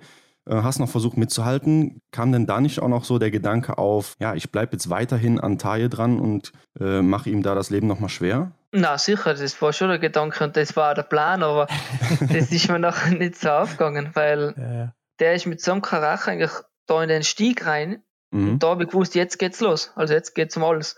Und die habe nachher einfach auch alles gegeben und er ist aber dort einfach schneller gewesen und hat da das Loch aufgerissen und dann die Trainer auch schon zugeschrieben, jetzt jetzt geht's um alles, egal, ob der jetzt vorne wegläuft, ich muss mich auf mich konzentrieren, muss jetzt einfach alles geben, was, was in mir steckt. Ja. Und ich habe dann gewusst, der Stieg und der Übergang, aber das Zagste ist nachher eigentlich die flache Passage um mich zum nächsten Stieg. Und ja, bei so zachen Passagen, die, die taugen mir eigentlich mehr als wie so gruppiertes Gelände, weil man, ja, weil man einfach durchhalten muss. Und da bin ich relativ gut für mich eigentlich. Mhm. Von dem her haben wir gedacht, da kann ich jetzt zum Beispiel im Gegensatz zum Simon, da war es ist, da bin ich besser wie der Simon. Der Simon ist im Zielsprint besser, der Simon ist ja teilweise bei so Attacken, kann er besser mitgehen. Mhm. Aber wenn es zart und wenn es länger wird, da bin ich nachher nie besser und, und das wollte ich einfach ausnutzen, weil ich gewusst habe, wir sind zu viert und ein, äh, einer, was dabei ist, ist einfach ein Trainingspartner, den kenne ich. Ja. Und mit dem trainiere ich schon drei Jahre, von dem her habe ich mir gedacht, ja, Vierter mag ich nicht werden. Also das, das möchte ich heute nicht werden und von dem her habe ich nachher gewusst, jetzt wird es länger, länger, länger und zacher, zacher, zacher und jetzt geht es um alles und ja, von dem her habe ich ja, gewusst, taktieren brauche ich jetzt nicht mehr, mhm. sondern ich muss schauen, dass das Loch nicht größer wird, wenn dann sogar ein bisschen kleiner wieder und das ist nachher eigentlich eh gut aufgegangen. Ja, klar. Kickt denn dann nochmal so das Adrenalin rein, wenn du weißt, es geht hier ums erste Podest für dich ja auch, ne? Also ein besonderer Moment. äh, ist man dann nochmal angespannter oder so? Oder setzt das irgendwie Kräfte frei, die man sonst nicht hatte? Ja, schon, schon. Also hier hat es eigentlich nicht geklappt bis jetzt, dass es das wirklich, dass es wirklich so ist, aber ja, wenn man jetzt um Platz 40 läuft oder Platz 30 läuft, dann, dann ist das ganz was anderes, weil ob jetzt 30. oder 29. oder 28. wäre, ich meine, das seien sicher ein paar Punkte, aber ja, im Grunde interessiert das keinen. Aber Platz 2, ja. 3 oder 4, mhm. vor allem, das war mein erstes Protest, das interessiert Eben, ja. schon viele oder mich vor allem. Ja. Klar, ja. Und da, das ist ganz was anderes, ja. Also da, da denkt man noch nicht mehr viel nach und da, da geht einfach der Ski einen Schritt nach dem anderen und man konzentriert sich aufs, aufs Jetzt eigentlich, ja. Mhm. Und dann nichts mehr anders. Ja, ich glaube, das kann man sich als Außenstehender auch überhaupt gar nicht vorstellen, was dann äh, in euch Jungs da so abgeht, ähm, wenn ihr dann da auf der letzten Runde seid und ja, einfach, wie du sagst, dass dann da alles zählt und dass man alles geben muss. Das ist schon Wahnsinn, aber ich finde auch, man konnte sehen, dass Benjamin Vega ähm, ja nicht mehr ganz so fit war, aber du machtest mir noch einen guten Eindruck. Aber wie fit warst du wirklich noch im Kampf ums Podest? Das äh, trügt mhm. ja auch manchmal so der Schein im Fernsehen, gerade wenn man es halt am, am Fernsehen sieht. Na, also ich habe mir am Ende, im letzten, bei der Henkelschleife, da habe ich schon richtig gequält. Also da habe ich glaube ich auch nicht mehr so gut ausgeschaut. Mhm. Aber nachher ist es leicht bergab gegangen und da habe ich nachher, bin ja nochmal technisch super da laufen und da habe ich einen guten Zug hingebracht. Und wenn das Rennen jetzt, sagen wir, 400 Meter weiterhin so weitergegangen wäre, dann wäre es eigentlich auch kein Problem gewesen. Mhm. Aber ich war dann schon froh, dass ich im Ziel war und dass, dass das mein erstes Protest war. Letztes Mal im Interview bei uns hast du noch erzählt, dass du gerne in Oberhof bist. Die Strecke, die ist anspruchsvoll, ähm, das kommt dir ziemlich entgegen. Aber du hattest hier ja auch damals deinen schlimmsten Moment in der Verfolgung 2017, ähm, als du noch in der Strafrunde warst, während Martin Foucault schon ins Ziel einläuft. Ähm, aber dann ist es jetzt hier wahrscheinlich dein neuer schönster Moment, oder? Ja, ja. Nein, also Oberhof kenne ich schon wirklich lang. Ja wo ich mit 15 Jahren bin ich, glaube ich, das erste Mal raufgefahren für einen Trainingskurs in die Skihalle und das Wetter war zwar richtig schlecht, echt oft, aber irgendwie hat das Oberhof was und mir das immer taugt. Der Skierstand ist genial, also vor allem im, im Sommer und allem, das, so groß haben wir das, haben das eigentlich nie kennt. Also in Seefeld ist alles viel kleiner. Und wo wir das noch gesehen haben, oder ich das gesehen habe in Oberhof, das hat mich schon fasziniert und die ganzen Trainingsmöglichkeiten allein, was sie haben, das, ja, das taugt mir einfach und von dem her, die Runde ist zart. Also mhm. ich mag Oberhof, muss ich sagen, auch wenn das Wetter oft grausam ist. Ich kann mir vorstellen, dass auch einfach dein äh, Gewicht, deine Größe so ein kleiner Vorteil für dich, oder? Dass du leichter bist in den Anstiegen und so, dann fliegst du den anderen einfach davon, oder? Ja, davonfliegen war gut, aber ich tue mir leichter als wie zum Beispiel ein Ruppolding, wenn es nur so kleine Hügel mhm. auf und ab mhm. geht ja. die ganze Zeit, wo man einen langen Schritt, einen kraftvollen Schritt braucht, da da tue ich mir jetzt nicht so leicht wie, wie andere Athlet zum Beispiel. Ja. Aber dafür mag ich es, wenn es mehr bergauf geht. Mhm. Also da tue ich mir nicht so schwer wie andere, sagen wir so. Ja, das Verrückte ist auf jeden Fall noch, du hast dich ja hier auch über den Sprint erst qualifiziert für den Massenstart. Also erst wärst du eigentlich gar nicht dabei gewesen, ne? bist dann über die Top 5 der Woche da reingekommen. Aber das hat sie ja öfters so allgemein in der Saison, dass du so ein bisschen gestruggelt hast, dich für den Massenstart zu qualifizieren, durch den schwierigen Start auch. Ähm, wie ist denn das für dich so als Athlet, wenn man nicht gesetzt ist und man immer in diesen Massenstart willst du ja reinkommen? Das ist ja so das Rennen, wo man mitmachen will. Ähm, ist da höherer Stress für dich dann auch angesagt, so mental oder wie ist das? Mm, na, sicher ist es Stress, aber, aber man denkt jetzt nicht, wenn man beim, beim Sprint startet, dass man sich für einen Massenstart qualifizieren will. Ja. Man startet raus, denkt sich, die erste Runde muss mal relativ flott sein, dann muss ich gut schießen. Mhm. Und nachher am Schluss geht es wieder mal alles und da, da will man einfach, ich, ich wollte die ganze Saison wieder mal in die Top 15 kommen, wollte es einfach schaffen und ich habe gewusst, wenn ich jetzt Top 15 schaffe, das geht nur mit einem guten Schießen. Und das Resultat nachher beim Top 15 ist, dass ich im Massenstart drin bin. Sehr wahrscheinlich. Mhm. Weil auch manchmal mit Top 20 ist man noch im Massenstart drin. Ja. Also ist mal der Schlüssel mit einem guten Rennen, was ich sowieso eigentlich immer machen will, ist sowieso der Schlüssel für einen Massenstart. Aber man denkt jetzt dann nicht, nicht zu sehr daran. Bislang war deine Lieblingseinzeldisziplin auch der Verfolger. Äh, so das Eins gegen Eins, das liegt dir, äh, das hast du gerne. Hat sich das mit dem Rennen hier, äh, mit dem Massenstart denn dann geändert jetzt bei dir? Na, ich sag, Verfolger und Massenstart sind ziemlich gleich. Ja. Die Distanz ist 500 Meter länger pro Runde. Das merkt man eigentlich nicht wirklich. Und das Mann gegen Mann hat man auch. Aber es hat sich nicht verändert. Also Massenstart, Verfolger, Staffel, die Rennen taugen wir schon am besten. Ja, und Oberhof war ja so ziemlich nah an den äh, Weltmeisterschaften in der Pokljuka. Was hast du dir hier ausgemalt vor dem Start des Großevents? Also nach Oberhof war einmal Landholz zuerst. Da ist mir genau. läuferisch wirklich gut gegangen. Und nachher sind wir in die WM-Vorbereitung und ähm, da ich, nach Antolz haben wir gedacht, ja, läuferisch passt jetzt, Schießen passt und jetzt kann es Großereignis kommen, aber nachher bei der, bei der Wettkampf- oder bei der WM-Vorbereitung waren wir in Obertiljach und äh, da haben wir gesundheitlich nachher nicht so gut gefühlt, haben wir nachher aber, hab das auch kaum gesagt und haben mir gedacht, das nutzt jetzt nichts, ich, mhm. ich möchte jetzt einfach da gut trainieren und auch wenn ich einmal ein bisschen Halskratzen habe, das ja, ist jetzt egal, da muss ich jetzt durch und, und das ist halt nach hinten losgegangen. Also ich habe mich nachher von Tag zu Tag ein bisschen schlechter gefühlt und habe mich einfach nicht mehr so aufs Training konzentrieren können. Und dann am letzten Tag haben wir so einen Testwettkampf gehabt und da ist katastrophal gegangen. Da habe ich gedacht, ja super, jetzt in zwei Tagen fahre ich nach Bokeljuka und das Rennen war, war fast war eine Katastrophe eigentlich. Schießen mhm. wie laufen. Und ich gedacht, ja gut, jetzt, jetzt steht die WM vor der Tür und du bist fast so schlecht wie noch nie beieinander jetzt. Ja. Und eigentlich sollten wir vor, vor der WM so gut wie noch nie sein. Und dann bin ich hingefahren, habe schon gewusst, ja, das kann schwierig werden und, und so war es ja nachher eigentlich auch. Also läuferisch war, war nix relativ, war eigentlich nichts gut. Es hat sich auch alles mhm. so schwierig angefühlt und man sieht ja nachher da die anderen, wie sie da rauflaufen, einen Stieg zum Beispiel und, und man sieht sich und man, man fühlt sich bei einem selber, wie sich das da anfühlt und das war einfach wie andere Liga und dann habe ich, ja, dann habe ich mich einfach nur mal auf Schießen konzentriert habe gehofft, dass ich die Runden gut oder relativ gut umkomme. Und die Ergebnisse waren dann dementsprechend eigentlich, ja, und, nach, und danach war ich einfach froh, wo der Massenstart war, da wollte ich schon starten, aber ich habe es eigentlich nicht erreicht und dann war ich einfach froh, dass ich heimfahren kann. Ja. Habe mir gedacht, jetzt ist das vorbei, jetzt fahre ich heim und habe noch mal ein bisschen Zeit und vielleicht kann ich am Schluss in Novemesto oder in Östersund die Strecke mag ich nämlich auch ganz gern.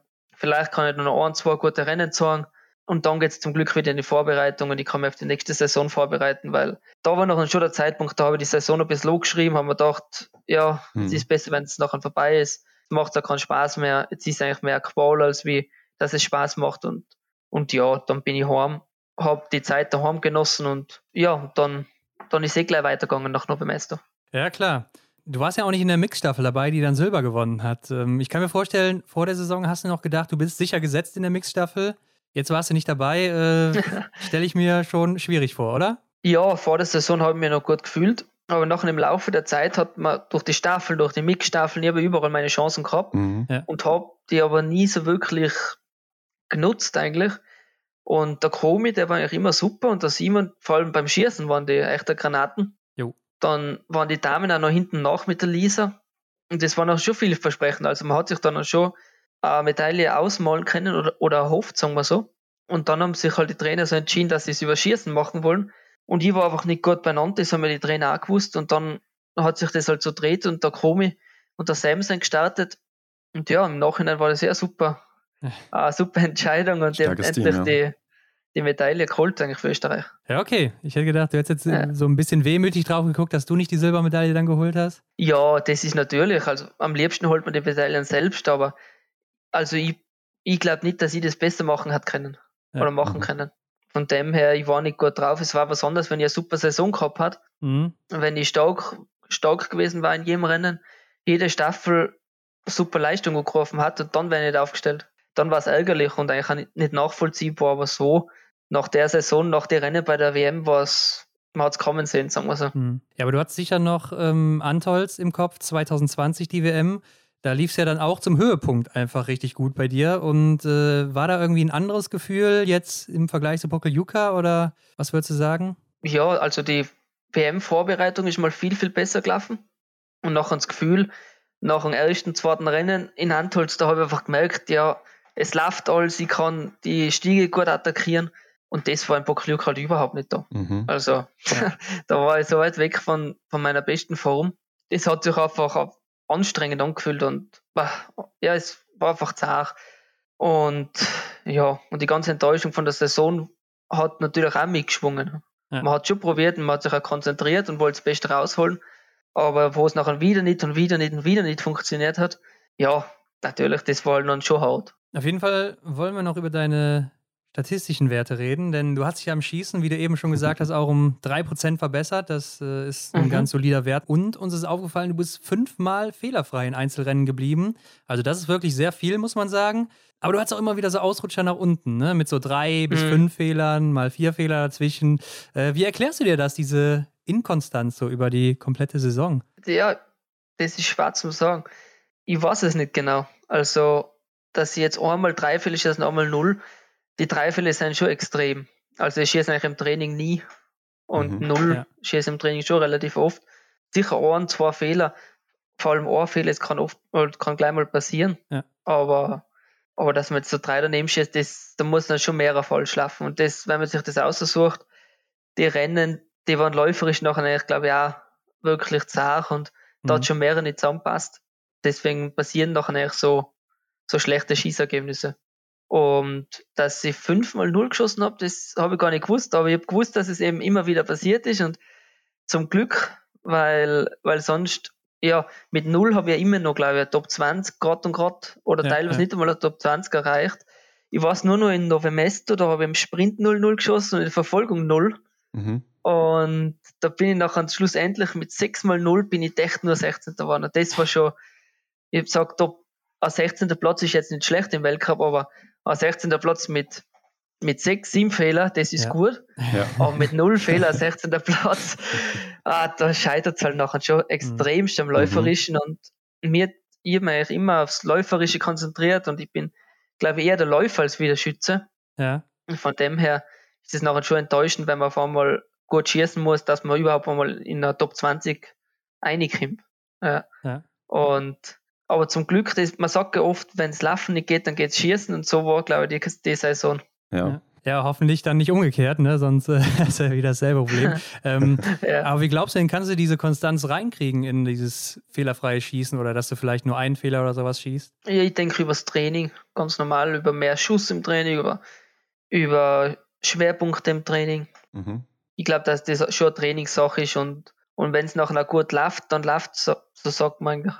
Und das, ich glaube, dass wenn es mal gut anfängt, die Saison, und wenn man mal gut reinkommt, dann kriegt man Selbstvertrauen und ja. dann läuft es einfach besser und man schießt da konstanter gut. Mhm. Und wenn es so ein ständiges Auf und Ab ist, ich glaube, das spiegelt sich im Laufen wie im, im Schießen nachher wieder. Und so war es bei mir da letzte Saison auch. Mhm. Du bist nicht nur treffsicherer geworden, sondern auch noch schneller im Schießen. Ähm, hast du daran verstärkt trainiert äh, oder gearbeitet im letzten Sommer? Ähm, ich hatte im Sommer, also letzten Sommer habe ich beim ersten Schuss gearbeitet, aber mir ist vorgekommen, ich, ich setze das im Wettkampf nicht um, weil ich mir nachher gedacht habe, jetzt bin ich läuferisch schon relativ weit hinten. Mhm. Jetzt kann ich nicht beim Schießen auch noch schneller schießen, als wie ich mich wohlfühle, weil dann passieren mir einfach mehr Fehler und dann ist noch weiter hinten. Von dem her bin ich auf Nummer sicher gegangen und habe teilweise echt langsame Schießzeiten gehabt. Aber da habe ich heuer dran gearbeitet und jetzt, bis jetzt, äh, schauen die Schießzeiten zumindest mal viel, viel schneller aus. Ja. Felix, wenn wir über das Schießen gesprochen haben, sprechen wir natürlich auch noch über das Laufen. Hier hast du 0,7 Prozent im Vergleich zur letzten Saison äh, abgebaut. Ja, woher kommt das? Hast du schon eine Idee? Hast du das analysiert? Oder war das vielleicht auch so eine Art Absicht? Na, Absicht ist keine, dass man langsamer wird.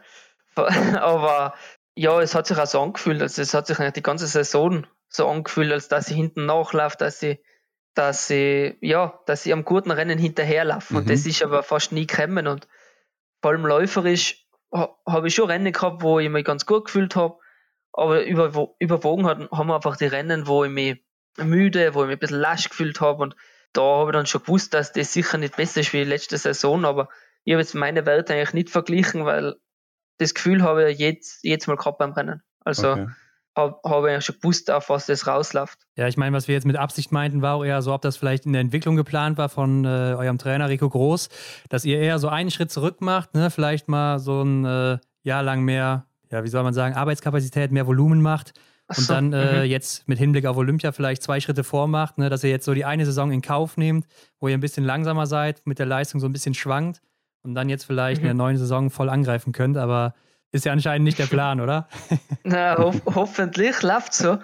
Aber der Plan ist das nicht. Nein, nein. Ja. Also man möchte schon jede Saison besser werden und besser werden und mhm. besser werden. Mhm. Aber es geht halt nicht immer bergauf oder immer nur bergauf. Von dem her war sicher die Saison, letzte Saison noch ein Schritt zurück. Mhm. Aber ja, an dem sagt ich jetzt, letzte Saison ist abgehakt und ich konzentriere mich auf die nächste und hoffe, dass ich es da besser mache. Ja. ja, am Ende bist du dann eben 24. im Gesamtweltcup geworden. Ne? Zwei Plätze hinter der Saison 1920, wo du dann eben 22. im Gesamtweltcup warst. Welches Fazit ziehst du selber oder kannst du vielleicht auch was Positives aus dieser, ja, man merkt schon raus, so enttäuschenden Saison mhm. für dich rausziehen? Ja, das Positive ist sicher der Podestplatz. Ähm, ja. Und da an das erinnere ich mich äh, immer wieder. Also ich erinnere mich jetzt nicht an die schlechten Rennen, sondern ich ziehe mich bei den guten auf. Und, und auch bei der Schießentwicklung, dass ich eben oft null geschossen habe. Auf das konzentriert man sich und schaut, was gut gelaufen ist. Aber man muss natürlich auch schauen, was nicht so gut war und das besser machen. Mhm. Und auch überlegen, warum ist das nicht so gut gelaufen und eben die Fehler einfach ein bisschen zu minimieren. Und das habe ich dann auch probiert und ich hoffe, dass das, ja, ich glaube, dass das heuer im Sommer äh, vom Training her, ich meine, letztes Jahr auch gut gefühlt, aber heuer fühlen wir jetzt eben auch wieder gut. Von dem ist es schwer zum sagen. Also ich kann jetzt nicht sagen, dass die Saison super wird, aber ich kann sagen, dass ich, dass ich voll überzeugt trainiert habe und dass ich, ja, und dass ich an das Training glaube. Also komplett glaube, was ich jetzt mache und das war sicher ein Fortschritt. Wir haben viel geredet im mhm. April, Mai mit den Trainern, was wir besser machen können, weil, weil ich einfach unzufrieden war, wo das Ganze hingegangen ist und wie wir auch vielleicht die Jahre davor hin und wieder was trainiert haben.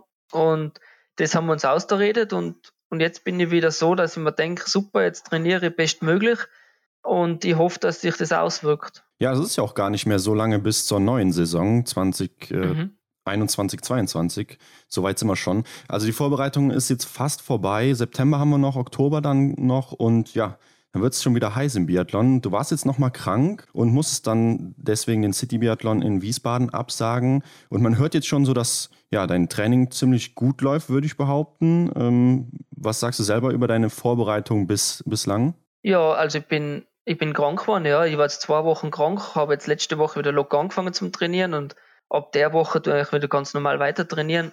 Natürlich muss ich noch ein bisschen aufpassen wegen dem Puls, weil der einfach ein bisschen höher ist noch ja. und weil ich nichts verschleppen möchte. Aber bis zur Krankheit habe ich mich gut gefühlt, habe äh, viele Stunden trainieren können, habe die Intensitäten haben passt. Ähm, ja, bis dahin, das hat mich schon relativ positiv gestimmt und das heißt jetzt halt nochmal zu wiederholen. Also ich sehe jetzt, ich sehe jetzt nochmal drei Monate zum gut trainieren, also September, Oktober, November mhm. oder zweieinhalb Monate, sagen wir so. Ja. Und in zweieinhalb Monaten, da kann man sich wirklich gut von der Krankheit erholen. Und ja, ich schaue jetzt einfach von Tag zu Tag und nachher, dass ich, wenn ich jeden Tag das Beste raushole, dann, dann freue ich mich auf die Saison. Was hast du denn so besonders in den Fokus genommen jetzt im Sommer? Irgendwas, was du ganz. Ja, äh, ja? Schießzeiten habe ich Schießzeiten, voll okay, in ja. Fokus genommen, ja, weil ich echt oft 35 Sekunden geschossen habe und da verliere ich fast 15 Sekunden ja. auf die anderen. Und da, an dem habe ich gearbeitet, vor allem am ersten Schuss wieder, bei den Abläufen. Ich habe jetzt beim Rhythmus nicht allzu viel verändert, aber habe geschaut, dass ich schneller zum Schuss komme und schneller nach dem letzten Schuss weg. Und ja, und da spare ich mir schon fast 10 Sekunden, das ist echt gut. Mhm. Hast also du auch die da, Lukas Hofer Technik trainiert oder? Äh? Nein, ne? das ich, nein, das nicht direkt. Also das tue ich immer, immer noch gleich auf, aber ich habe Simon ein bisschen gefragt, wie er bei manchen Sachen tut. Habe gefragt, wie er jetzt sich hinlegt oder auf was er schaut. Und das hat er mir nachher gezeigt und, und das funktioniert bis jetzt mal ganz gut. Mhm. Und auch bei der, beim Anvisieren, vor allem stehend. Da habe ich die Wege minimiert und das ist einfach nachher viel schneller. Ja, Felix, schwierige Frage. Was können wir denn von dir erwarten zum Saisonstart in, in Östersund? ja, das ist wirklich schwierig, das weiß ich auch nicht.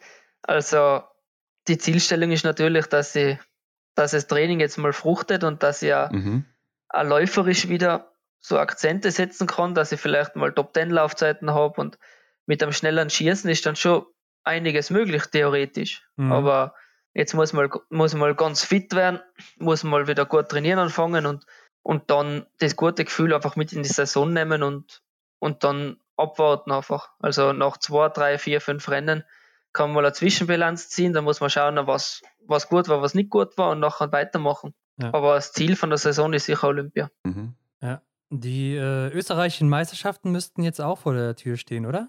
Ja, genau. Das ist jetzt das Wochenende und das Wochenende drauf. Da nehme ich aber an, dass du dich äh, gar nicht so sehr speziell darauf vorbereitet hast, oder? Ich meine, so große Sorgen um deinen Weltcup-Platz musst du ja auch nicht machen. na, das stimmt ja. Also, sag, wenn man einen Weltcup-Startplatz eigentlich nicht mehr schafft, dann braucht man gar nicht mehr starten, weil so viel, so viele sein wir jetzt gar nicht. Mhm wenn ich jetzt im Weltcup Startplatz in Österreich nicht schaffe, dann ist es eh gescheiter, dass ich Bio-Cup laufe. Von dem ja. her, ich werde die Rennen da auslassen, obwohl sie eigentlich relativ super besetzt sind, weil ich glaube, der Hoferlook gestartet, die Schweizer starten bei uns. Mhm. Hm, ja. Und ja, und die, die Amerikaner, habe ich gehört heute. Aber da bin ich mir jetzt nicht ganz sicher, ich will okay. jetzt da keine falschen Angaben ja. machen. Aber ich glaube, das Starterfeld war richtig lässig gewesen und hatte ich schon, hatte ich gern mit, mitgemacht. Mhm. Aber es, in meinem Fall ist es einfach besser, wenn ich jetzt mal ein bisschen trainiere und den Aufbau wieder mache und dann ja. dann schnelle Einheiten wichtiger als wir Rennen.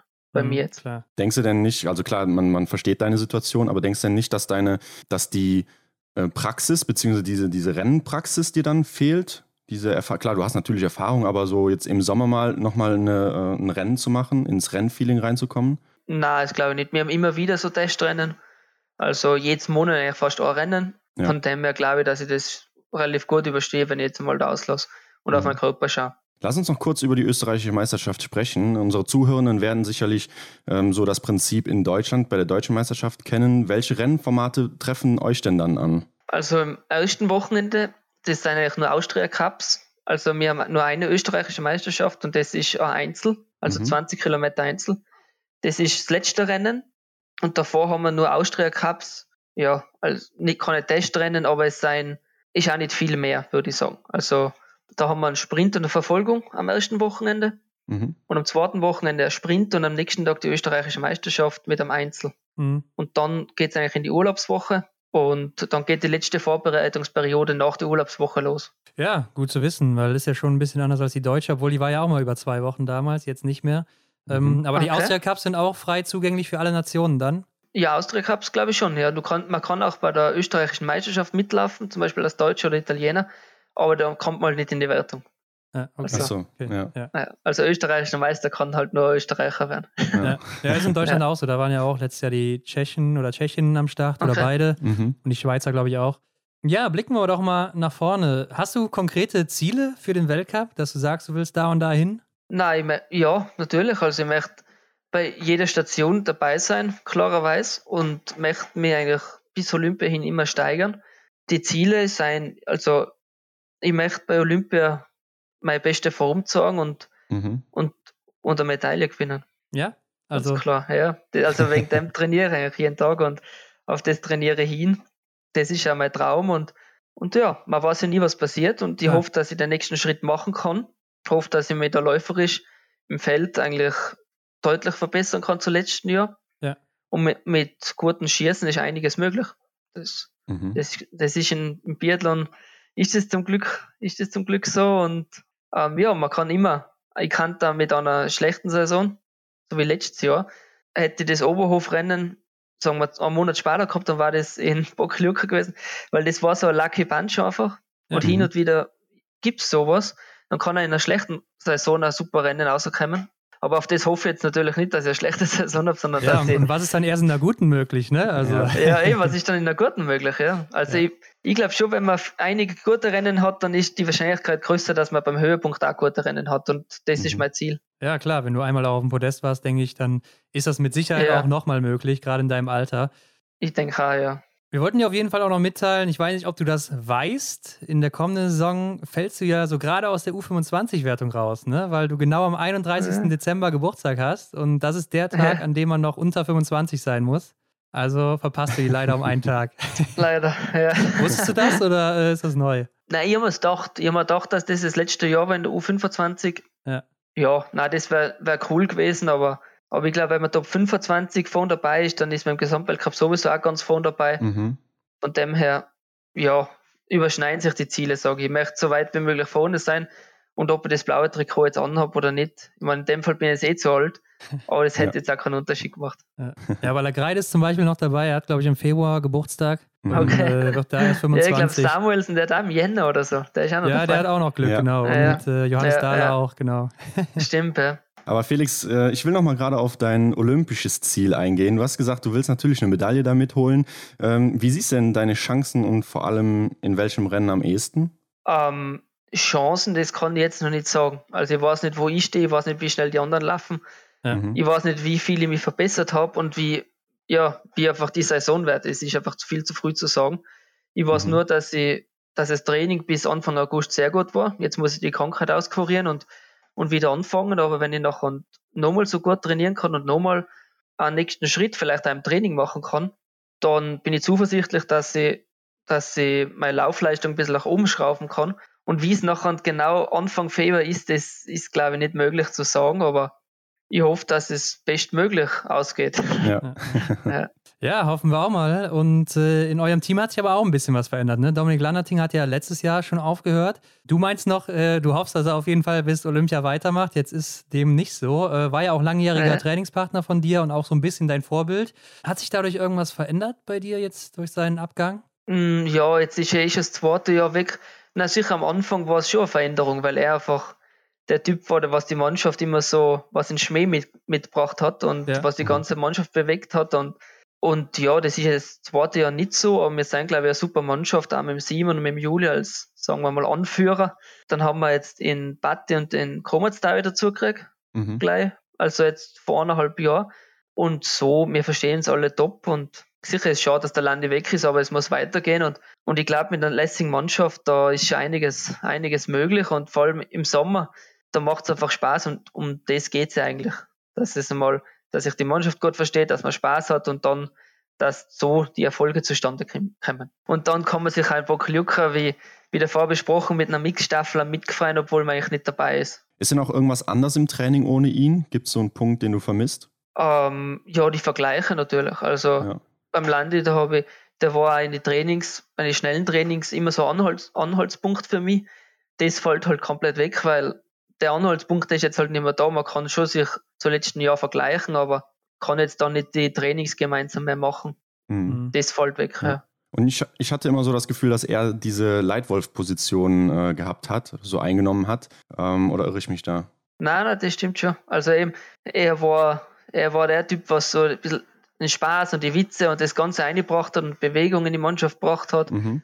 Nein, das stimmt schon. Also war schon ein Leitwolf würde ich mhm. schon sagen, wo die meisten aufgeschaut haben. Ja. Vor allem die Jüngeren. Aber ich denke, mit äh, Julian Eberhardt hast du immer noch einen dabei, der auch ganz gut in schnellen Trainings ist, oder?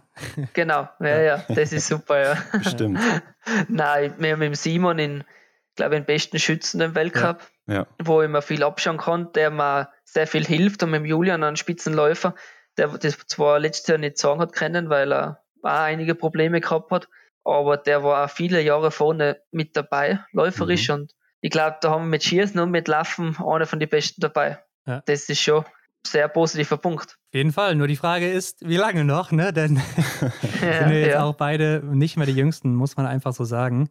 Obwohl Simon Eder hatten wir auch schon hier, er weiß es auch noch nicht so wirklich, wann er aufhört. Ne? Also er wird es dann einfach mal entscheiden, wenn ihm danach ist mal abwarten. Mhm. Aber Felix, vielleicht wirst du ja dann auch der neue Leitwolf in, äh, im Österreich. Yeah. Wer war's, ja? ja? Okay, ja, Felix, damit sind wir auch durch. Vielen Dank. Ähm, erzähl doch noch, wo kann man dir folgen? Wo kann man dich finden, wenn man mehr über also, dich erfahren Also, ich bin am meisten bin ich auf Instagram. Facebook läuft eigentlich nur mehr so, so mit, sage ich einmal. Mhm, und da, ja. da ist meine Seite flex.leitner. Stimmt, ja. Oder wenn man mhm. Felix Leitner eingibt, dann findet man es auch. Kann man sofort hin, ja. Ist so mein Spitzname ja, da, da kann man mich finden, da kann man folgen und, und kann man auch mal schreiben. Zum Beispiel, wenn man Autogrammkarten haben möchte oder nicht weiß, wie man dazu kommt, ja, okay. dann schrei schreibt bitte einfach eine Nachricht und ich gebe euch Bescheid und dann ja, funktioniert es so eigentlich relativ gut. Mhm. Alles klar, gut Hört zu wissen. gut an. Ja. ja. Alles klar, Felix. Dann vielen Dank für deine Zeit. Hat äh, ja, viel gerne. Spaß gemacht, war interessant und äh, ich hoffe, es war nicht das letzte Mal. ja, aber nein, war nett wieder mal von euch zu hören. Ja, ja war eben schon lang her, ja. ja. Und gerne nächstes Mal auch wieder, ja. Alles klar, dann viel Erfolg und bis dann, Felix. Passt, danke. Alles Gute. Macht es gut. Ciao. Ciao. Ja, hier mal jemand mit einer klaren Aussage für Olympia. Also der Junge hat Ambitionen. So muss das doch sein. Ja, sehe ich auch so, Hendrik. Äh, also man muss natürlich auch mal hier Nägel mit Köpfen machen. Ne? Ja, ja ob es am Ende was wird, wer weiß. Aber er hat es schon bewiesen in Oberhof. Ja, Warum nicht? Also äh, er hat großes Potenzial, wie ich finde. Mhm. Und nach der letzten Saison kann es eigentlich nur besser werden, oder? Davon gehe ich aus. Äh, er wird auf jeden Fall an den Stellen arbeiten, die er da gefunden hat in der Analyse mit den Trainern, woran es jetzt äh, im Endeffekt in diesem Sommer, in diesem Winter gelegen hat. Ähm, Fragt man sich ja, immer nachher. ja. Aber es bleibt abzuwarten. Ich denke, möglich ist es für ihn. Er hat es ja gezeigt äh, mit dem Podestplatz. Das zeigt auch nochmal, wie Biathlon eigentlich funktioniert, finde ich. Denn ähm, an einem Tag, da kann halt alles perfekt laufen und dann, ja, stehst halt ziemlich weit oben. Genau, und damit 5 Euro fürs Phrasenschwein in dieser Woche mal wieder. Schon, Danke, Hendrik. Und denkt dran, in dieser Woche geht es weiter. Die deutschen Meisterschaften stehen vor der Tür. Leider auch eine der wenigen Meisterschaften, wo es keinen Stream gibt. Zumindest äh, bisher war es immer so. Ja, ja. Also ich habe auch noch nichts darüber gehört. Finde ich auch wirklich schade. Gerade eigentlich finde ich, sollte das so in Deutschland mit dem deutschen Biathlon doch irgendwie funktionieren. Naja. Gerade als größte Biathlon-Nation eigentlich ein Unding. Aber ihr werdet natürlich dann auf Instagram bei uns äh, auf dem Laufenden gehalten. Ihr kennt das Spiel. Wir informieren euch da. Genau, Infos folgen wie immer und äh, abonniert uns ansonsten bei Spotify, iTunes, wo auch immer. Bewertet uns, teilt uns überall. Am besten mit euren Freunden, keine Ahnung, in der Schule, auf der Arbeit. Ich weiß es nicht, Leute. Lasst euch was einfallen. Seid kreativ, wenn ihr mehr von uns hören wollt. Und äh, Hendrik, dann bleibt mir nicht mehr viel zu sagen, außer wir sehen uns nächste Woche oder hören uns nächste Woche oder beides. Ja, ich gehe auch von beidem aus. Bis dahin eine gute Woche. Alles klar, bis dann. Ciao.